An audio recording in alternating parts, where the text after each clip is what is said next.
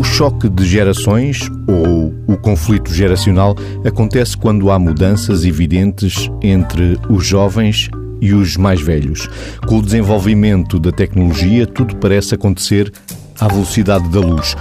O que hoje é uma novidade, daqui a 10 anos pode estar completamente obsoleto. E, mais novos ou mais velhos, temos o mundo na mão. Pelo menos pensamos que sim. Ele está à distância de um clique. Em casa, na rua, em qualquer lugar. Na rapidez do que está a acontecer, já foi, temos a destreza cognitiva dos mais jovens. Onde é que se pode iniciar uma nova amizade? Se saímos menos à rua. Onde é que nascem os novos relacionamentos? Se estamos sempre com as mesmas pessoas. São perguntas que ouvimos frequentemente e não precisamos discutá-las no consultório do psicólogo ou do psiquiatra. Ouvimos no cotidiano dos dias, na partilha com os colegas, na partilha ao vivo, que esta palavra partilha também é das relações presenciais. E quando se chega à idade sénior, quando o envelhecimento nos faz olhar para o lado e ver que tantos dos nossos já partiram e ficamos sós. Tudo está a acontecer muito depressa. Não haveria mal nenhum nesta rapidez se nós não fôssemos animais, se não tivéssemos uma condição biológica a respeitar. Não somos máquinas tecnológicas. No mais recente estudo sobre o comportamento das crianças e jovens na internet, trazido pela mão de Cristina Ponte e Susana Batista, duas investigadoras da Faculdade de Ciências Sociais e Humanas da Universidade Nova de Lisboa, o estudo da EuKids Online sobre o comportamento dos jovens na internet dizia deixa claro que eles, os mais novos, estão cada vez mais online. Vítor, e hoje vamos falar desde os mais novos aos mais velhos.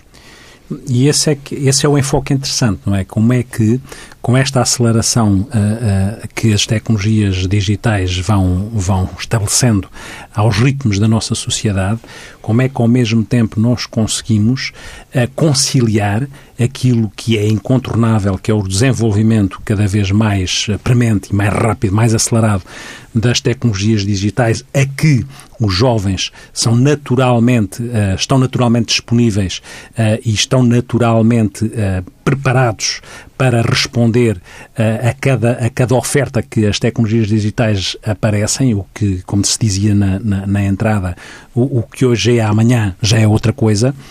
Mas como é que neste registro transgeracional nós conseguimos garantir que, de alguma forma, aquilo que os jovens têm uh, de uma forma hipertrofiada, que é as suas competências, sejam cognitivas a um determinado nível, sejam psicomotoras na forma como gerem os seus smartphones, com como é que conseguimos conciliar isso, não perdendo uh, aquilo que são as, as condições e a situação das pessoas que vão envelhecendo.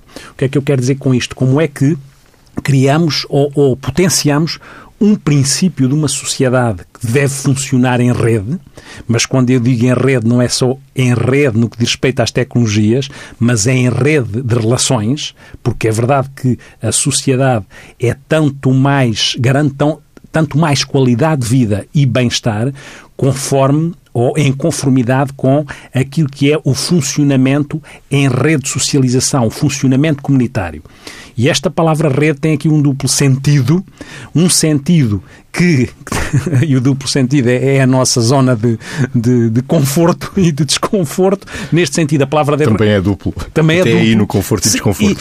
E, e, é duplo neste sentido, não é? A palavra rede das, das, ligada às tecnologias digitais e a palavra rede comunitária, rede de comunidade, rede de socialização, como é que isto pode ser compaginado de forma a que uh, não nos esgotemos para dentro da rede virtual e conseguimos ou consigamos estabelecer uma relação entre as redes virtuais e tudo o que é oferecido através disso com as redes reais.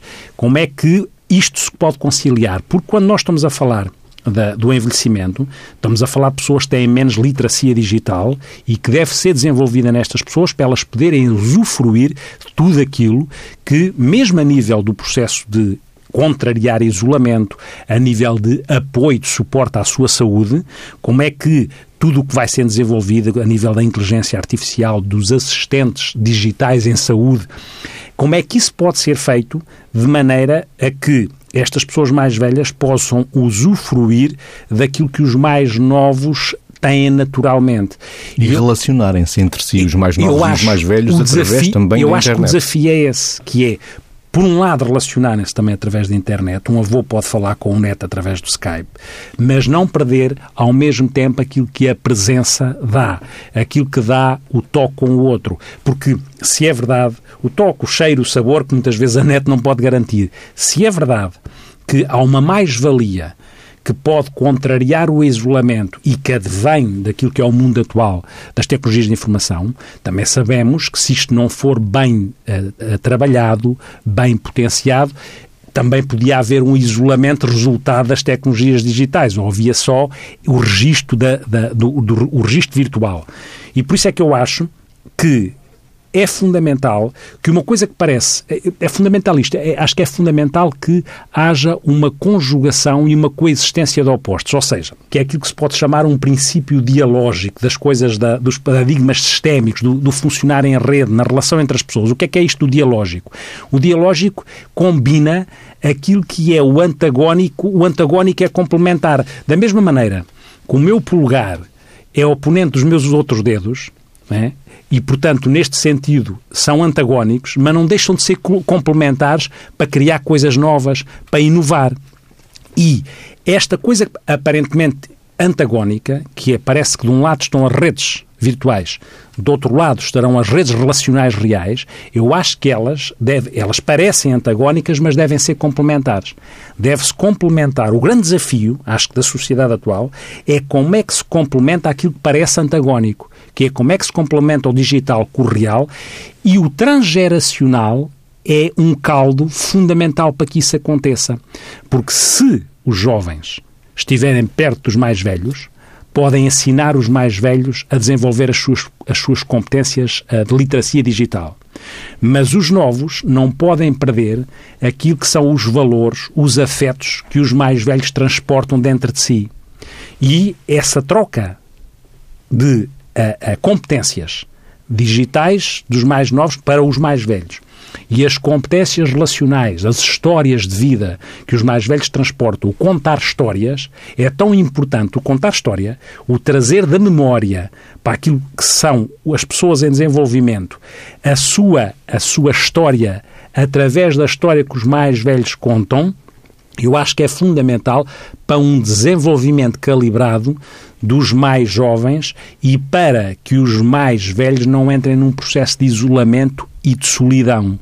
Porque senão há o risco de haver aqui uma clivagem entre uma coisa e outra, e eu acho que não deve ser assim, deve ser o contrário, deve haver este tal princípio dialógico que estabelece o aparentemente antagónico e é complementar para criar coisas novas, assim como o meu polegar e os meus outros dedos estão em antagonismo e em complementaridade para criar coisas com a minha mão. Se tudo continuar assim, o polegar vai ficar cada vez maior. Literalmente, aí literalmente, não é? Aí literalmente, mas lá está, porque é lá, esse exemplo é bom, porque para que funcione, para que a mão da vida, da existência, funcione bem, é preciso que o polegar e os outros dedos estejam calibrados na relação com os outros, sejam sistemicamente equilibrados, que estabeleçam relações entre eles, para utilizar esta metáfora. Sim, sim. E é isto que eu, na minha perspectiva, o que defendo mesmo é este desafio. Ainda havemos de falar das habitações colaborativas sénior, dos mais velhos, mas vamos ainda há diferença de gerações que cada vez é mais rápida, Vítor.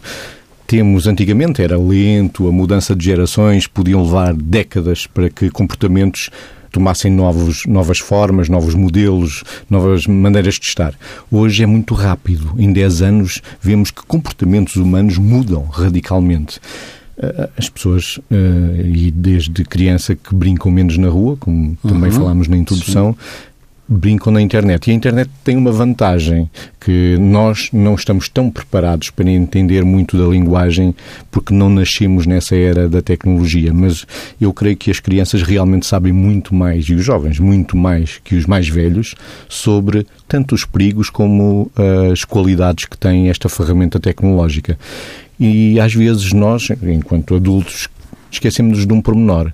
As novas relações que se criam através da internet não são bilaterais. Uhum. Ou seja, as crianças começam por uh, brincar na internet.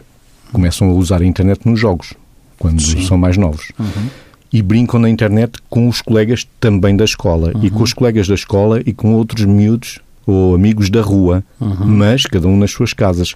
E estão a brincar em rede. São vários. Uhum. São várias crianças que estão uh, em rede ao mesmo tempo. E assim travam-se novos conhecimentos, porque o amigo do amigo uhum. também está a jogar determinado jogo na internet com eles. Depois, isto também podem ser considerados os novos conhecimentos que depois concretizam-se na vida real. Sim. Não há mal nisto. Não, não, eu acho que isso acho é um acontecimento que, natural eu, hoje. Eu acho que na vida há sempre uma dialética eh, entre riscos e oportunidades, de facto. E, portanto, há situações que podem ser arriscadas, mas não deixam de ser oportunidades. A questão é que a questão é como é que nós conseguimos, mesmo na, vamos dizer, neste estudo que referiu, há uma grande porcentagem de pessoas a contactar pessoas estranhas pela internet e também mais de metade. Este estudo foi feito 4 em 4 anos, 2010, 2014 e 2018. E nesta comparação, de 2004 até 2018, percebe-se que há mais pessoas, apesar de eventualmente serem sinalizadas para os riscos, a contactarem pessoas que não conhecem e depois até a contactarem, irem contactá-las na realidade. E também há, há mudanças, também há uh, muito mais uh, permanência na net, porque também há, em termos de instrumentos, mudou. Os portáteis em 2000, e, e, em 2000 estão a ser substituídos, foram progressivamente pelos smartphones que andam com as pessoas. E ao andarem com as pessoas, permitem que as pessoas passem, os jovens passem muito tempo ligados uh, aos seus, à net através, e às redes sociais. E tem através, a internet na mão na desde mão. os 10, 12 anos. Não é? Começa por é, aí. É, é, claro que eu acho que é importante regular também estas, a forma, porque eh, não faz menos sentido estar à mesa da refeição e ligado à net. Eu acho que os pais não se podem responsabilizar por regular estas regras de acesso e criar espaço para a relação real, porque senão as pessoas não se olham nos olhos porque estão sintonizadas só na, na, no smartphone. Mas, claro, nunca nem endeusar uma coisa, nem diabolizar a mesma coisa e vice-versa, não é? As coisas, o desafio é mesmo uma dialética que leva que aquilo, como eu dizia antes, que aparentemente podia criar antagonismos, crispações, possa ser transformado numa, num jogo de complementaridades que acrescente ao, ao desenvolvimento de todas as pessoas que estão em interação. Os jogos na net não substituem uh, os, os, jogos de rua, porque eu acho que é importante haver. Uh, seria. Mas, mas o contrário também é verdade. Também. A rua, está, rua diferente. está diferente. Não a se rua... pode brincar na rua como e se brincava é, antigamente. E, portanto, a insegurança. Pelo menos nas grandes cidades. Há, no interior, se há insegurança, no, às vezes, rurais, na net, não. também, não há, também há, pode haver insegurança na rua e há. E, e, não é? E, e, nesse sentido, essa procura de fazer as coisas com segurança tanto pode acontecer brincando na rua como pode acontecer brincando na net. É claro que há uma coisa fundamental que é que não se pode uh, perder, que é a capacidade empática e a capacidade dos jovens se porem no lugar do outro, é fundamental que seja introduzida sempre no processo educacional seja pelos pais, seja pelos professores. E falamos também da privacidade do eu e do outro. Seja dos pais da, e dos filhos da, também, não é? Da, Porque isto também fala e, sobre isso. Exatamente. Mas, mas, para além da questão, da questão da, da privacidade, neste, neste enfoque que lhe estou a dar, que às vezes há alguns jogos na internet, aqueles jogos mais bélicos, mais violentos, são jogos que às vezes não permitem, esses, não é? esses podem não permitir que o jovem se consiga colocar no lugar de quem foi ferido ou de quem foi morto. E é fundamental que, se isso não for feito na net, que isso seja feito nos espaços educativos reais, até em roleplay, que é até para evitar o bullying e o ciberbullying, que, que também aumentou muito neste estudo entre os anos dos primeiros estudos e 2018. Estes dados também aumentaram como aumentaram coisas boas, não é? E, portanto, esta... Sim, esta, aprender a estudar online. Aprender a estudar, consultar as notícias online. Para fazer trabalhos sim, de casa. Certo, sem dúvida. E, eu acho é que é sempre esta questão. Quanto mais nós desenvolvemos... Mais apelativos, mais motivacionais para o estudo também, é? Sem dúvida. Porque é a linguagem é? Com todo o modo, Exatamente. E quanto mais nós oferecemos estas tecnologias, mais nós devemos ter consciência que temos que não se esquecer de educar para os valores, para a cidadania. Ao mesmo tempo que se desenvolvem todas estas tecnologias, em paralelo tem que haver sempre uma preocupação marcada por aquilo que é o, o, a educação pós-valores, a, a, a, tal, a tal capacidade da pessoa se colocar no lugar do outro nunca se pode perder, porque se perde aí, perde-se a sociedade. Não é? A comunidade precisa da colocação no lugar do outro, precisa daquilo que é o espelho do outro, ao mesmo tempo que precisa de todas as, as mais-valias que as tecnologias trazem aos tempos atuais. E, e, como eu digo, cruzadas. Não pode acontecer. Acho que uh, hoje enviaram-me por WhatsApp uma coisa interessante que dizia assim: Estou a tentar fazer amigos fora do Facebook saio à rua e vou dizendo que comi, onde andei a passear, como sinto, o que estou a fazer, o que farei mais tarde, escuto conversas e grito: Gosto! De momento já tenho três pessoas que me seguem, dois polícias e um psiquiatra. Ou seja, fica tão estranho fazer as coisas de uma forma antiga que às tantas o risco será este. Estes são os desafios que nós temos, mas que eu acho que são desafios que são oportunidades. Vitor, podemos aprender com os mais novos, os valores. O Vitor estava a falar dos valores e, é, e creio que até são as crianças que, neste caso da internet, provavelmente têm mais sensibilidade do que muitos adultos. Um quinto das crianças e jovens pede aos pais para retirarem vídeos, fotografias, eh, frases que tenham a ver com eles.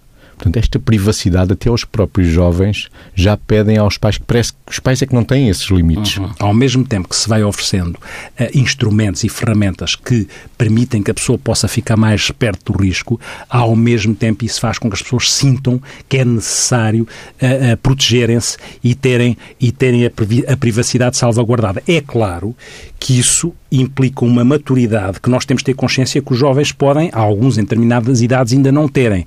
Nós não nos podemos demitir, em função das idades, da supervisão que temos que fazer em relação àquilo que possam ser riscos, mas isso obriga também a que tenhamos que ter literacia nesta área. Podemos supervisionar as crianças no uso da internet e devemos, uhum. mas também podemos admitir que as crianças também nos, nos, podem supervisionar a nós. E nos podem interpelar, porque é na interpelação... E nos podem ensinar.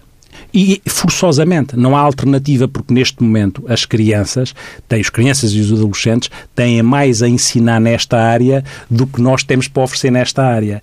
E, e este é que, eu acho que se por um lado nós dizemos que há risco das pessoas se isolarem, e há, mas é verdade que este risco que há das pessoas se isolarem é ao mesmo tempo uma possibilidade das pessoas se ligarem. Ou seja, eu acho que no mundo global temos de ter alguma atenção com o individualismo, ou seja, temos de ter alguma atenção com a globalização pode fazer com que, ao mesmo tempo e paradoxalmente, as pessoas podem to estar todas ligadas em rede virtual, mas não ligadas em rede relacional. Isto pode acontecer. Mas se for bem aproveitado, não tem de acontecer.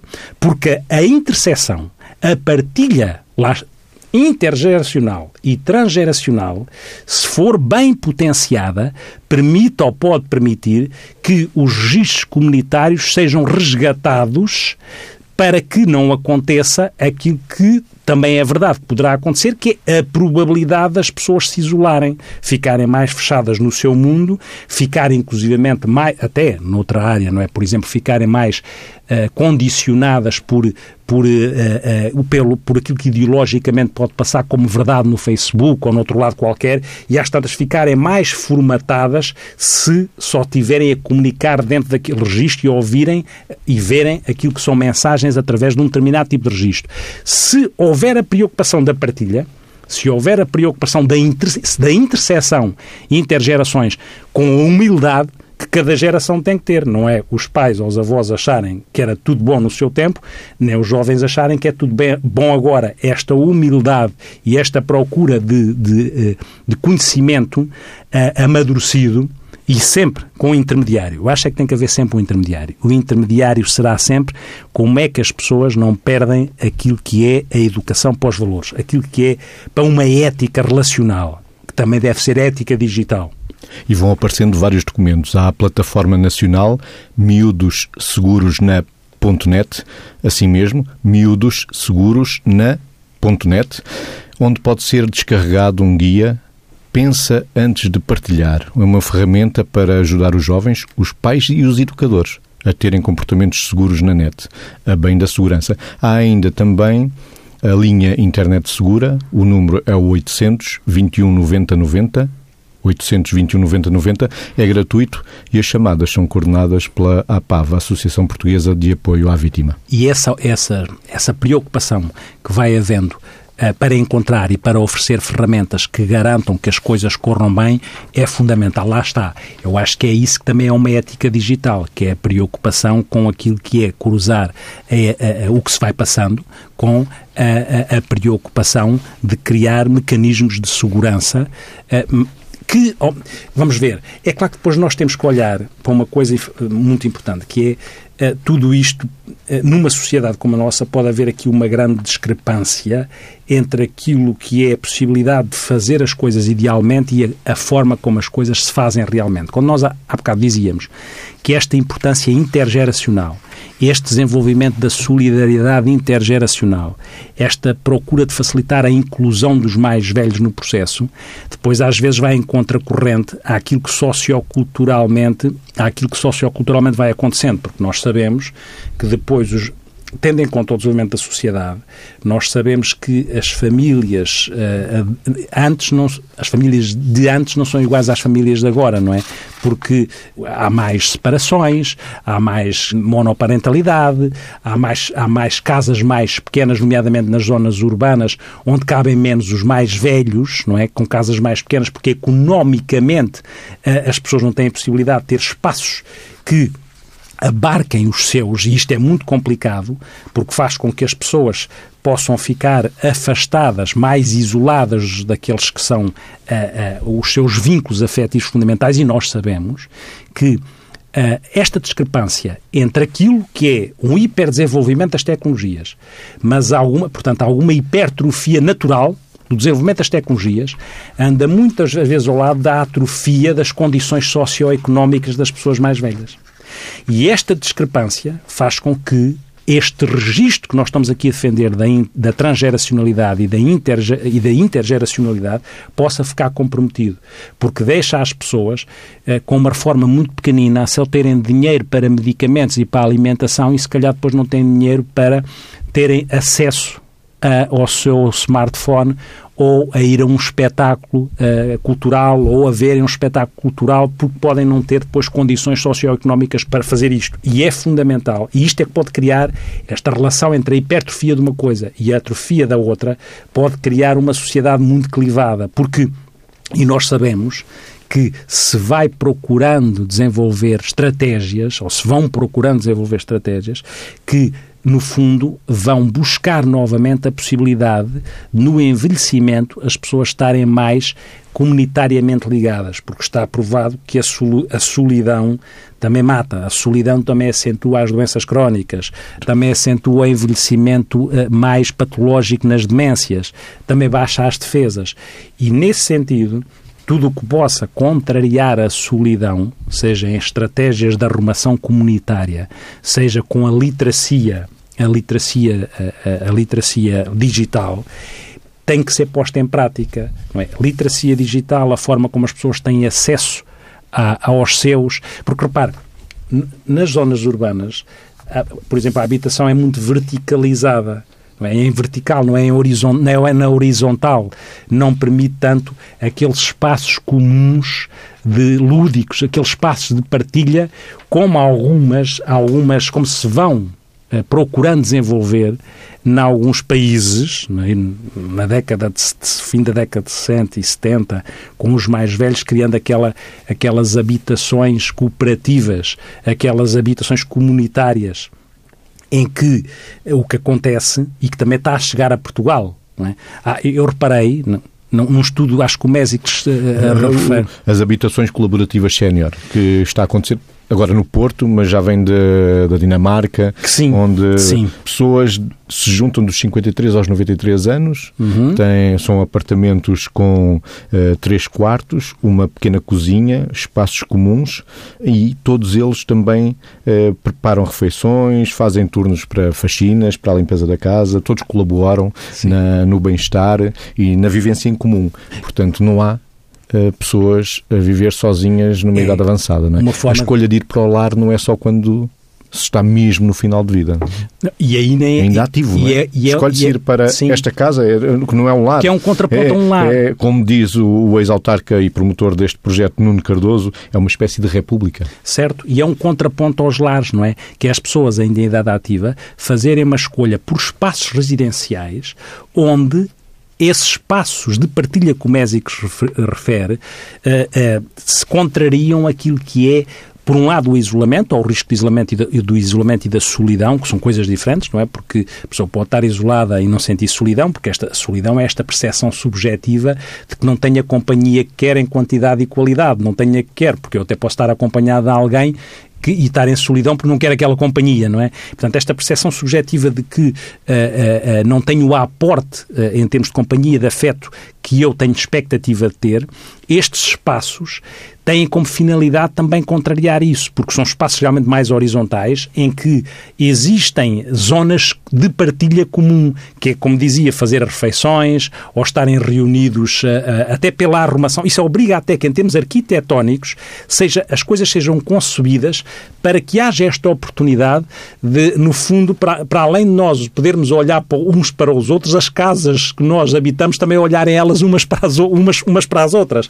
Este olhar com espaços comuns de partilha. E as relações nesses espaços são tão importantes que, inclusivamente, há um caso, uma citação de uma pessoa que viveu essa experiência, que refere tive um amante durante cinco anos e ninguém percebeu. São coisas que não acontecem no lar, até porque a nossa cultura muitas vezes não permite, pode haver honrosas exceções, mas não permite que no lar as pessoas possam movimentar-se tão livremente que se possa estabelecer uma relação mais amorosa. E por outro lado, também, eu também desmonto uma coisa, que é aquela inquietação de que o espaço sendo comunitário, parecia que as pessoas não têm privacidade. E, o que, e esse exemplo faz, faz pensar que, apesar de haver espaços comunitários, isso não significa que as pessoas não tenham a sua privacidade. É? é? o que também está subjacente àquilo que, que o Mésicles disse, que muitas vezes a gente...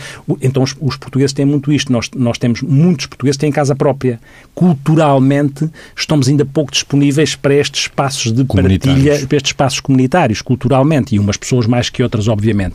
O que se diz é que, se calhar de uma forma antecipada e para evitar quando a pessoa se projeta no futuro um registro mais solitário para evitar a solidão com as suas consequências, não nos esqueçamos que uh, uh, no, o governo inglês criou um, um, Ministério da Solidão porque entendeu, na sequência de trabalhos de uma deputada de Joe Cox, entendeu que a solidão uh, pode matar mais de 15 cigarros por dia. Não é? Há estudos, foram feitos estudos que preconizaram, por um lado, identificaram aquilo que era o risco das pessoas em solidão e como é que se podia contrariar a solidão. E lá está.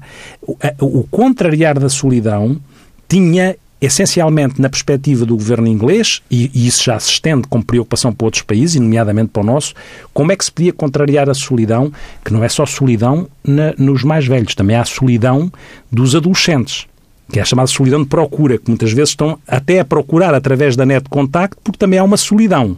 Ter isto, isto, e ter por isto isso em é conta. que crescem cada vez mais as redes sociais de encontros. Exatamente. Os Tinder e por aí. Porque é essa necessidade que o ser humano tem de se encontrar, não é? De ter encontro com os outros, ter relação com os outros. E, e as estratégias base para contrariar a solidão uh, uh, encontradas Uh, estudadas pelo, pelo governo inglês e pelo Ministério da, da, Solidão tinham a ver com isso. Mais espaços comunitários, mais uh, tecnologias digitais, é? Ao curiosamente. pessoa e não a pessoa ao serviço qual, da tecnologia. E também o desenvolvimento dos transportes, porque as pessoas que envelhecem com as doenças crónicas ficam mais dependentes. Se não houver uma boa rede de transportes reais, não é só de transportes virtuais, que aí temos as tecnologias de... Porquê? Porque, repare-se, cada vez mais a pessoa, com a pessoa em, em, processo de envelhecimento pode estar mais monitorizada, mais salvaguardada, está monitorizada mais em termos, acompanhada com, em todos os níveis. E, e está mais, mais mas, tem, mas a questão é, pode estar mais monitorizada e não estar mais acompanhada, porque mais monitorizada estará com tudo o que pode medir as glicémias, as, as, as tensões arteriais. Eu digo é neste modelo de casa. Sim, modelo, neste modelo, neste sim. Modelo é isso mesmo. Está mais acompanhada. É a combinação, a combinação do real da importância do real. O que está aqui em causa é, isto ilustra aquilo que estamos a dizer desde o princípio, a combinação das redes, das, das, das relações reais com as tecnologias digitais. A combinação dos espaços comunitários, a importância deles na interação, ao mesmo tempo com todas as, com todas as oportunidades que as tecnologias digitais podem e devem dar. E as tecnologias ao, uh, ao serviço do bem-estar e da felicidade das pessoas uhum. e da uhum. união. Uh, este modelo Habitações Colaborativas Sénior tem uma taxa de habitação, se pudermos dizer assim, dois terços são mulheres, um terço são homens.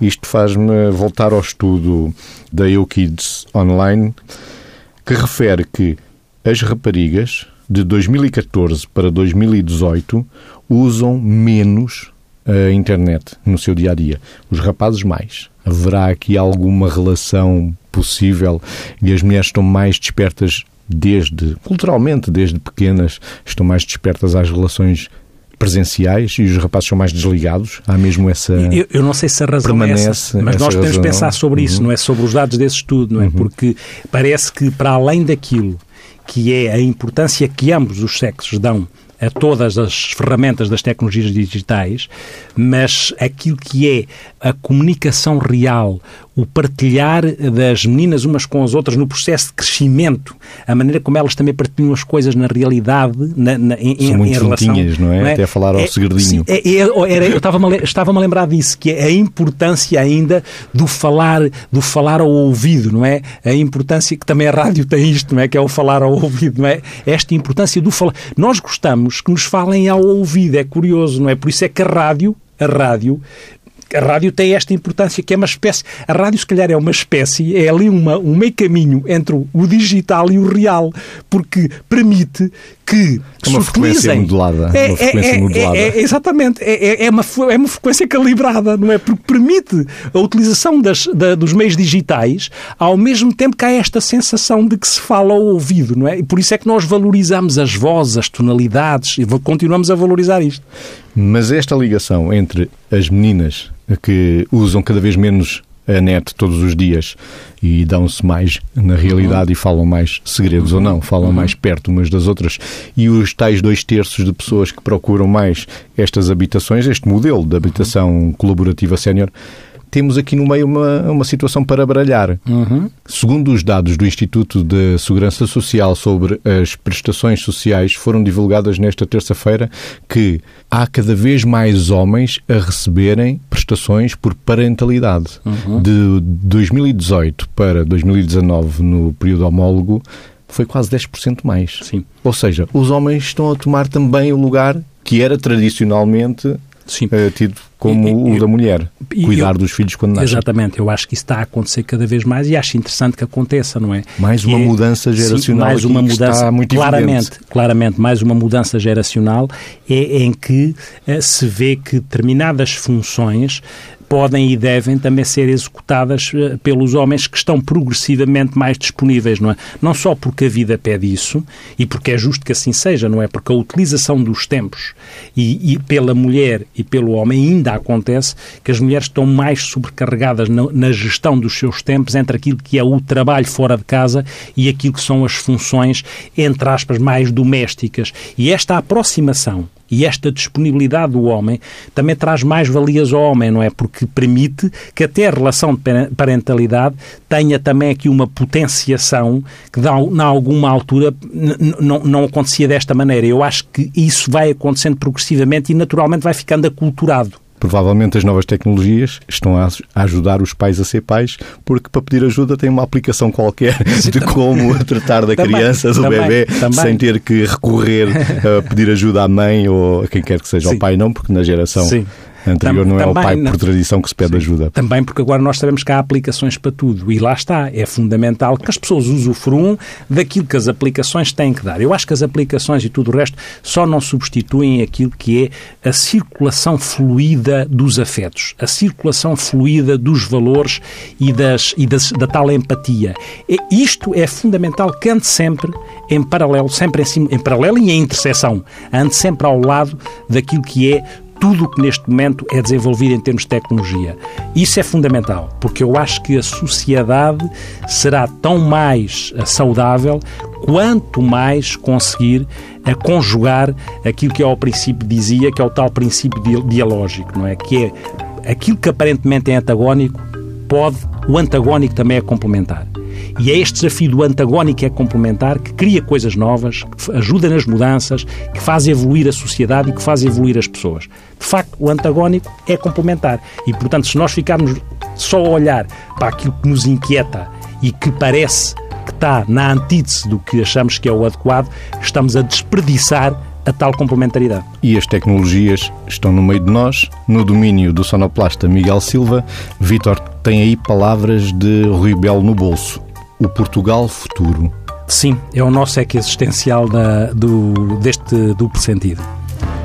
O Portugal futuro é um país onde o puro pássaro é possível e sobre o leite negro do asfalto da estrada as profundas crianças desenharão a giz esse peixe da infância que vem na enxurrada e me parece que se chama sável. Mas desenhem elas o que desenharem, essa é a forma do meu país. E chamem elas o que lhe chamarem, Portugal será e lá serei feliz. Poderá ser pequeno como este, ter a oeste o mar e a Espanha a leste. Tudo nele será novo desde os ramos à raiz. À sombra dos plátanos as crianças dançarão, e na avenida que houver à beira-mar, pode o tempo mudar, será verão. Gostaria de ouvir as palavras do relógio da matriz, mas isso era o passado e podia ser duro edificar sobre ele o Portugal futuro.